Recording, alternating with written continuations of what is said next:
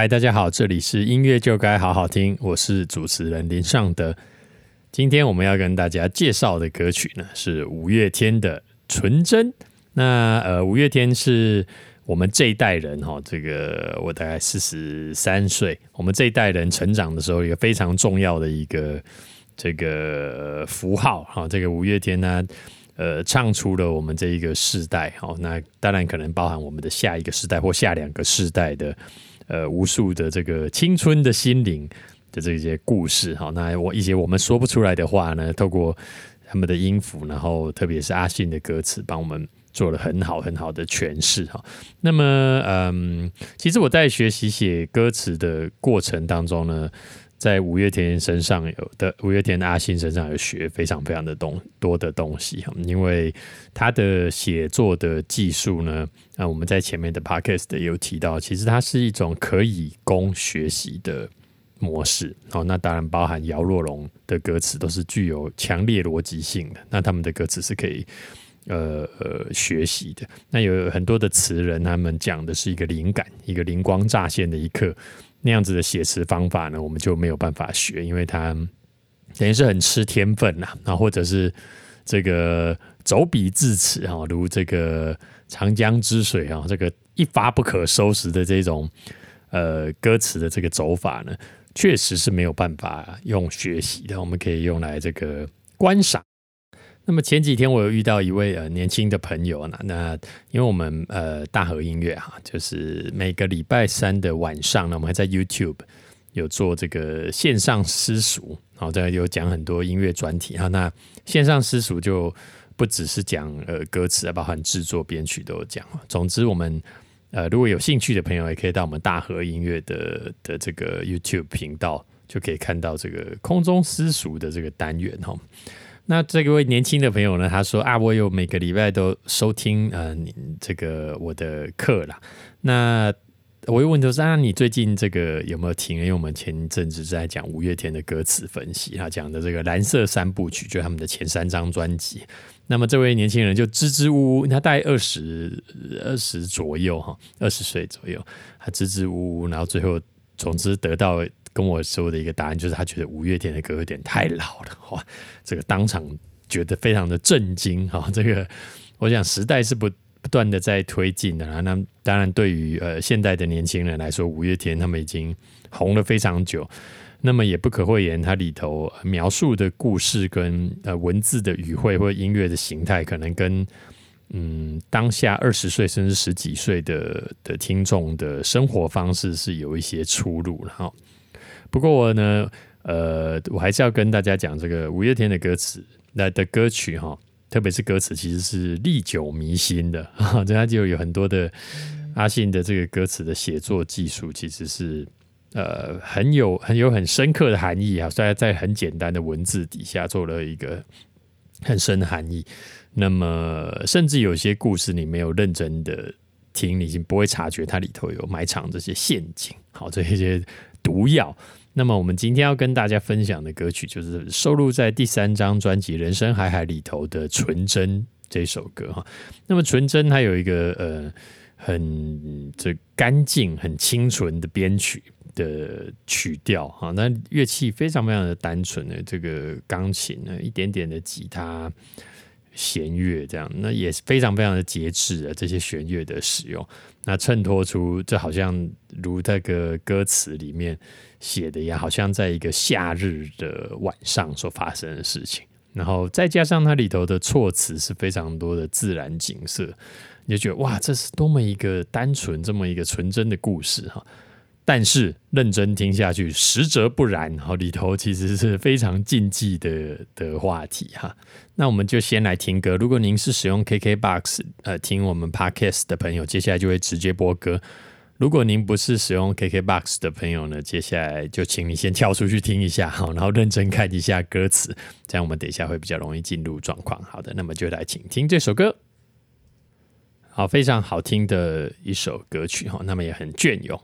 我们来看一下他的歌词哦。那么第一段他写这个长长的路上，我想我们是朋友。如果有期待，我想最好是不说。你总是微笑的，你总是不开口。世界被你掌握，那这个主歌呢，呃，他描述的东西呢，其实是一个暗示。如果你认真听一下，整首歌听完，你再回头来看这，就会觉得它很有意思哈。那么长长的路上呢，我想我们是朋友哈。这句话的观战重点在我想哈。那这个在呃我们之前的 podcast 有讲到这个田馥甄的那个还是要幸福这首歌哈。那里头有讲到，我觉得再见可以很单纯哈。那么通常出现我觉得或我想的时候，那就是事情不是这样 啊。所以我觉得再见可以很单纯，就是这他们分的并不单纯哈。这显然是没有一些不愉快的东西。那么这是歌词里面我们写，我想我们是朋友呢，其实就是暗示你，我认为我们应该不只是朋友啊。所以如果有期待，我想最好是不说。其实他是想说的哈，这个是我们中文的一个语境啊，就是你在写歌词的时候，因为你的字数非常的有限，那你都要用很多的冰山。冰山就是说歌词里面没写，可是背后的含义大家都看得懂的这个东西来写。所以他连续两个，我想他就已经告诉你他们背后的这个复杂的关系了哈，也不是复杂，就是它背后有一些值得我们玩味的关系。好，然后你总是微笑的，你总是不开口，他不说话，不讲任何事情。可是世界是被你掌握的，那么是不是世界被你掌握了？当然不是啊，这个世界就是一个砍花式的写法哈，这个叫什么？呃，感觉黑夜在震动，好，这也是砍花后面的歌词。那世界被你掌握，其实没有，就是我被你掌握了。好，那为什么在歌词写作的时候都要用砍花的呢？哈？因为这样子会让这个歌词的呃意境或者是描述描述的东西会更大一些，不然每天就是呃你爱我我爱你啊，或者是呃你伤害了我我伤害你，那太太无聊了哈。所以我们常常会看到歌词，呃特别是晚近的这些年的歌词会讲到世界对我的伤害啊，其实没有那个世界指的可能就是他的。他的同学 就这样子而已哈，那么所以我们要适时的使用一些比较大的的符号来让这个歌词有一些层次的变化。好，那么接下来呢，自然景色出现了哈，第二个主歌哈，月亮绕地球，地球绕着太阳走。我以为世界是座宁静的宇宙，今晚的天空有一颗流星划过，在预言着什么？那你看到了月亮，看到地球，也看到太阳，然后又出现宇宙、天空、流星，这这样子的嗯符号哈，其实是很容易写起来很呃老气，或者是写起来很疏离，对，因为我们对于宇宙的认识是非常的有限的啊，所以你要怎么样呃描写这些情景啊，而让你觉得是充满着感情的，这些是需要一些技术哈。那么你看，它月亮绕地球，地球绕着太阳走，那就是一个叙述句、陈述句。那每一个人都可以讲这句话，但是你不知道讲话的这个人是谁。那么要透过下一句哈，我称它为判断句来决定哈。那么绕着太阳走，然后我以为世界是座宁静的宇宙。那重点又在于以为了哈，我以为那就不是，所以这个时候我的世界已经很不宁静了。那呃，世界是座宁静宇宙，这也有点是看托了。其实就是我的世界是一个宁静的，然后拉一个很大的东西进来，宁静的宇宙，你就觉得哇，这个景色，这个心理状态非常的美，这样好。然后今晚天空有一个流星划过哈，流星好，流星又来了。那么我们在呃灵系专题前面的这个灵系专题里头讲到这个陨石，那么这个你送我一个。陨石啊，我以为是幸福的钻石嘛。那时候我们就有讲到陨石的性质跟流星的性质有什么不一样。哈，陨石通常是指比较大的，那甚至有一些灾难的。那么流星呢？哈，一般认为是比较嗯渺小的，有一点点幸福感，因为流星跟许愿是画上等号的。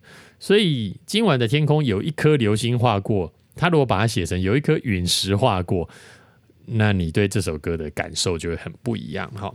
也就是说，这首歌，呃，它每一个字词啊，都有很小心的使用。如果这边塞一个陨石进来，你会觉得它的呃整个文字的重量感会非常的不统一。然后就是突然间跑出个陨石，好，那跑出个流星，觉得啊，这好像是一个比较清纯的一个故事，好，那么在预言什么呢？好，那所以接下来就告诉你预言了什么，那就是副歌哈。那在无声之中，你拉起了我的手，我怎么感觉整个黑夜在震动？耳朵里我听到了心跳的节奏，星星在闪烁。你怎么说？哈，那在这个一开始就破题了哈，在无声之中拉起了我的手，所以等于是对方拉起了你的手哈。那他就觉得整个黑夜，我怎么整感觉整个黑夜都在震动？其实不是黑夜震动，是你自己在震动。好，所以这也是一个砍花式的写法。那为什么是黑夜呢？因为黑夜你才看得到月亮跟流星嘛。好，所以他们是晚上一起出去走了一个长长的路散步，是吧？好，那可能是跑到这个荒郊野外去。所以可以看到呃清楚的月亮、地球，有有流星嘛？就没有光害的地方啊，是吧？所以，嗯，这些东西你你你就会觉得它很像呃学生时期纯纯的恋爱。那特别是你可能参加某种营队，或者是什么救国团，或者社社团的营队，那是跑到比较郊外的地方的晚上，哦，两个人跑去散步。哎呀，这种故事我们也是年轻的时候听了非常多哈。可是他歌词里头都没有写这是一个营队发生的故事啊。不过他的这些呃符号跟字词的重量会很让你很容易让你联想到是比较青涩的、比较年轻的那样子的故事哈。所以耳朵里我听到了心跳的节奏啊，那星星在闪烁，那你怎么说哈？那这这边的重点是在于呃。你怎么说？其实难写的是这样的歌词，难写的是那个判断。好，就是好，有个女生拉起了你的手啊，这个怎么办？那你接下来打算怎么办？好，这我们在第二讲的这个 Dan Fogelberg 的歌词里面都有讲过哈。这个女主角说：“呃呃，我以我嫁给一个建筑师，我以为我很爱他，但是我不喜欢说谎。然后哇，这个时候的困难跟这是一模一样，就是他。”词人怎么交代这个男生的反应？好，所以这个男生的反应是星星在闪烁。你怎么说？哇，这这这个哈，这样子的反应呢，你就十足认定这其实就是一个软烂男。然后现在这个时代很流行的说法，软烂男，呃，也就是没什么主见啊，那也也也不会扛起什么责任哈。但是阿信在二十年前就。清楚的描述了这个这样的人物的出现呢。好，那么在这边还没有得到解答了，所以再往下走又是一个主歌哈。这个主歌就写的很美了哈。你心中一定有座浓雾的湖泊，任凭月光在皎洁，照也照不透。你你眼中闪烁湖面无边的温柔，那波光在诱惑。那这边你会看到月光，当然有出现，湖你也出现了。那水出现呢，我们自然又会联想到这个呃林系专题的那一集讲到的，没错，是吧？好，我以为来到的一个海边，约好山盟海誓来到了海边嘛，结果却越走错，来到一个游泳池，哈，湖水满眼湖水蓝的美丽，你我就开展一段这个什么美丽的故事，这样哈，那那也是。水、海、游泳池这类都是水的意象。那么你看到阿信里头，阿信也用了这样的字词哈，这个湖泊，而且是浓雾的湖泊，那月光啊，然后又照不透这个湖泊，然后所以有了湖面。为什么要有湖面？闪烁湖面，因为前面讲到了湖泊，所以后面讲到了湖面或者是闪烁。因为湖面会闪烁嘛，这都是很呃扣连的非常紧的一种写法。那后面有讲那波光是吧？水会有波光，但在这边它当然大量的使用的拟人了哈，所以波光在诱惑，呃，波光变成人了，变成人在诱惑我。当然你也可以说是砍头了，因为波光没有诱惑我，是你在诱惑我啊。所以呃，其实这整段的歌词只讲的短短的一句话，就是。呃，我猜不透你啊！我猜不透你，要五个字而已，但他被他延展成这么长的四句话，然后非常非常的漂亮哈。所以，呃，浓雾的湖泊，那这边的困难之处是，如果你决定要写湖泊哈，那它这个湖泊有很多性质，它到底应该要写什么？你应该要说这是一个广大的湖泊呢，还是无边的湖泊？呃，还是一个清澈见底的湖泊，还是里头有鱼在游的湖泊？那都会关系到呃这个人物他的个性跟这个歌词的发展哈。那么阿信是写你心中一定有座浓雾的湖泊哈，所以浓雾的性质是什么？就是我看不远，看不透啊。所以纵使是月光在皎洁，也照不透。那么这个。是自然景色嘛？月光雾的雾太浓的时候，月光就照不过去。那当然也指的是我看不透你的那个内心，因为你蒙着一层雾。为什么？因为你总是不说话，是吧？但是世界总是不开口，但世界却被你掌握，因为你的心中有浓雾的湖泊。好，这些都是他嗯写作的时候极端具有逻辑逻辑性的地方哈。那你眼中，可是你虽然不说话，也没有人猜透你在想什么。可是你的眼睛却充满着诱惑。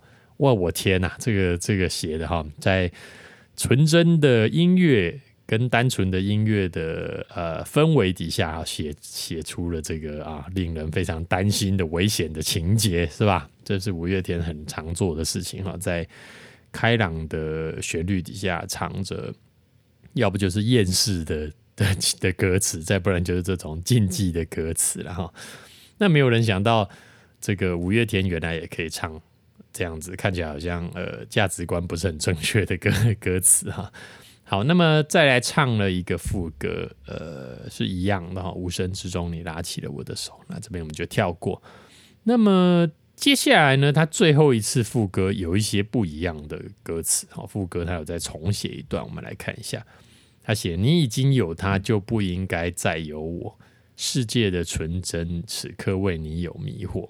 我想，我应该轻轻放开你的手，我却没有力气这么做。”好，这里头，嗯，我想他大概是怕大家看不懂，还是觉得应该要有一个很清楚的交代了。那，确实是交代的有点过于清楚了。我想这样对听众来说，可能比较呃容易进去啊，所以他们直接告诉。大家，你如果没有认真看歌词，我这边就告诉你有什么情节，就是这个对象，然后这个女生也有也有可能是男生，不一定。你已经有了对象呢，那你就不应该再有我，好是吧？那等于我变成了某一种第三者，是吧？所以世世界的纯真此刻为你有迷惑，这也是坎托啊，其实就是我我迷惑了啦哈。但他把整个世界牵扯进来，才会显得。我们之间的关系，呃，很呃隆重、很盛大、很壮烈、很充满剧情，是吧？那最后呢，前面的陈述讲完了，那他的判断是什么？阿信的判断是：我想我应该好，那就是我没有这么做的意思。好，我想我应该就代表我做不到然后，这都是以。很连贯的，就他整首歌一直在写这样的句型哦。我想我应该轻轻放开你的手，轻轻的哦，啊，但我却没有力气这么做。那这个轻轻是很好的写法，因为就连轻轻的做这件事，我都没有那么力，这个这个力气，那是代表什么？整个人都瘫软了，是吧？哈，所以果然是一个软烂男哈。所以这首歌原来讲的是一个软烂男的故事。那。可是写的非常非常的美啊，就是嗯，我们不去细究它里头讲到的故事啦。那当然，我们都是呃人，我们也都会有这样子的困扰的时候。那他把这样子的心情或这样子的故事，嗯，谱写成一个美丽的旋律、美丽的歌词。我想这个也是五月天能够这么迷人的地方。也就是说，如果你没有细究。这首歌的内容，你也觉得这首歌非常好听，而且，呃，这歌词很优美啊。好，那如果你有在细究，那你会觉得这些故事非常的生活化，对，是这些故事大家都听过，那么也被他美化了，所以感觉起来并没有这么的令人愤怒。啊，这这个是五月天非常厉害的地方啊，就是阿信的歌词可以说是呃无可救药的青春麻药施打者。那么你我就是这个被他施打的对象。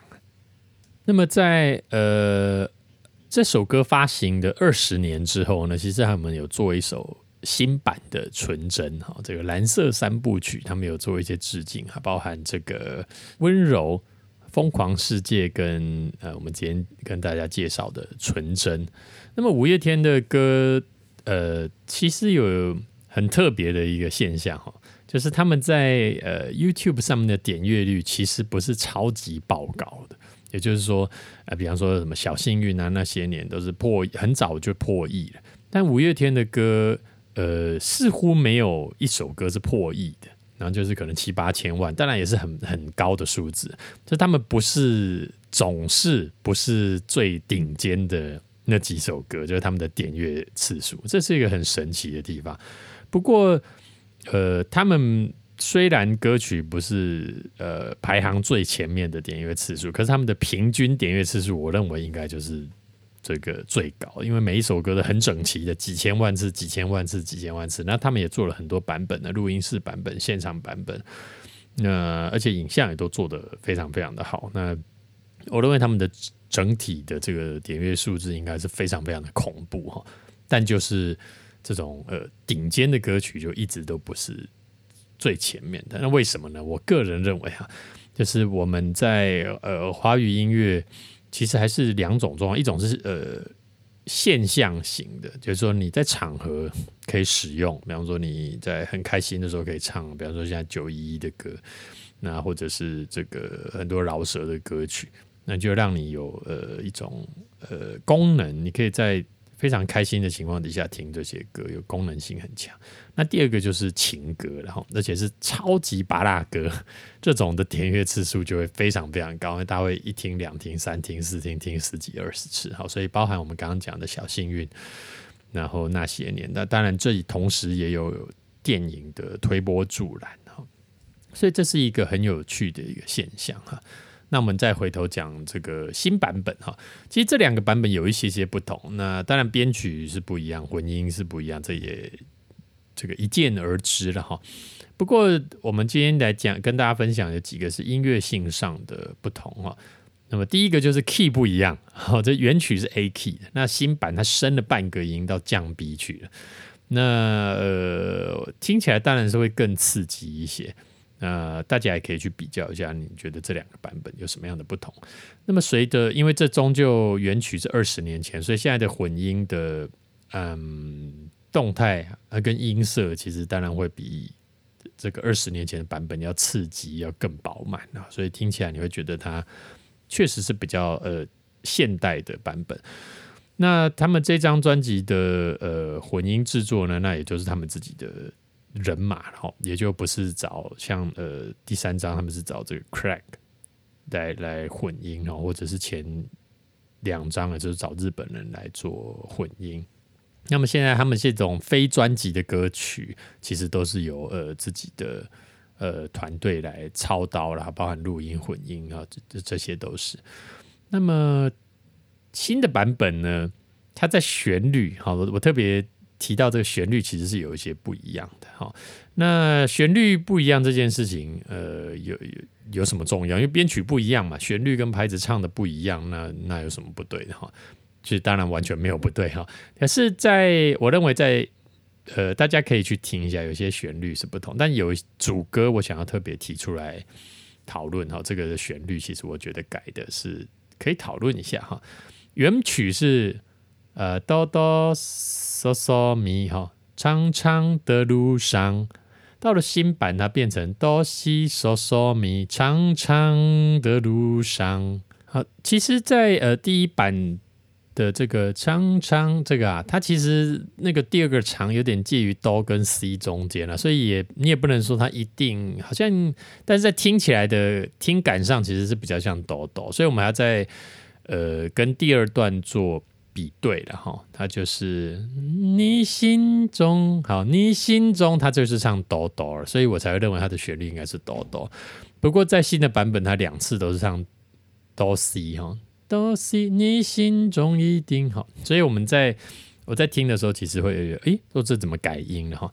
那么这件事情，呃，怎么样了吗？啊，这件事情，嗯，对我来说，我觉得这个是呃呃，作曲者他呃，就是在演唱的时候要特别留意，他应该要唱一样的音，这因为这个歌的旋律是长那样子。呃，不过当然这有些。听起来好像有点废话，因为阿信说啊，这个我歌我写，我想改都死就都死啊，想怎么样？我想过了二十年，我想改啊，你。但我我自己呃认为他可能是包含这个制作的嗯过程当中，可能没有特别留意到到底是哆哆还是哆死。哦，这我们在制作的时候也常常会遇到，所以我们都会把嗯事先先把呃谱先写下来，然后如果不是很确定说，哎，你这个到底是唱哆哆还是哆死，其实也就可以跟。嗯，创作者对一下啊，那当然创作者本身就是阿信嘛，可以对一下。所以这些呃，但我也不觉得改了一个音怎么样了，我只是跟大家分享一下，我们在制作的时候，其实嗯，为什么要采谱，然后为什么要每一个音都这么讲究？因为这个，我讲这是一个创作的根本性的，或制作的根本性的的这个嗯。根本性的思考了哈，就是说这个歌它本来写就是写哆哆，那你就不要唱成哆西，当然唱哆西在乐理上完全没有问题。好，这个是我们这个一个呃一些观察的重点哈。但是我还是要讲，这我我不认为改的这个音怎么样哈，只是利用这一个例子跟大家分享，在制作的过程当中，其实我们是每个音都会去强调或去讲究或者去。讨论或思考，那到底应该要唱什么音？好，所以我这一边我会做提出来跟大家分享。可是后面那些呃，比方说有改一些音啊，到了比较高潮的地方改音，那我认为都像是嗯，在原有的曲调之下做的变化。好，那唯独这个呃哆哆跟哆西这边，因为它又是刚开歌的地方哈，所以会让我觉得，哎，这个是不是嗯？可以再多留意、多讨论一下。那这个同时也是我们呃乐迷、哈歌迷在听歌的时候的一些乐趣。我们就比较一下，哎，到底两种版本有什么不同？那为什么他改了这个音？有什么特别的原因吗？啊，那这些都是很有意思的。嗯，我想五月天的歌曲，我们之后还会再跟还会跟大家分享很多次了，因为它有很多歌词都非常的精彩。然后写作技术也是越来越纯熟。就是你如果从他第一章听到他第九章，你会发现他，呃，当你以为第三章的歌词已经很厉害的时候，他第四章比第三章更好，他第五章又比第四章更好，那第六章就一直推进，而且他会有一直玩出新的花样，确实是非常厉害的一个音乐人。那么也值得大家。多去研究一下，如果你对音乐制作或者是写歌或写词有兴趣，特别是写词哈，你绝对不能错过五月天阿信的歌词。那今天就跟大家分享到这边啦，祝大家有美好的一天，谢谢各位。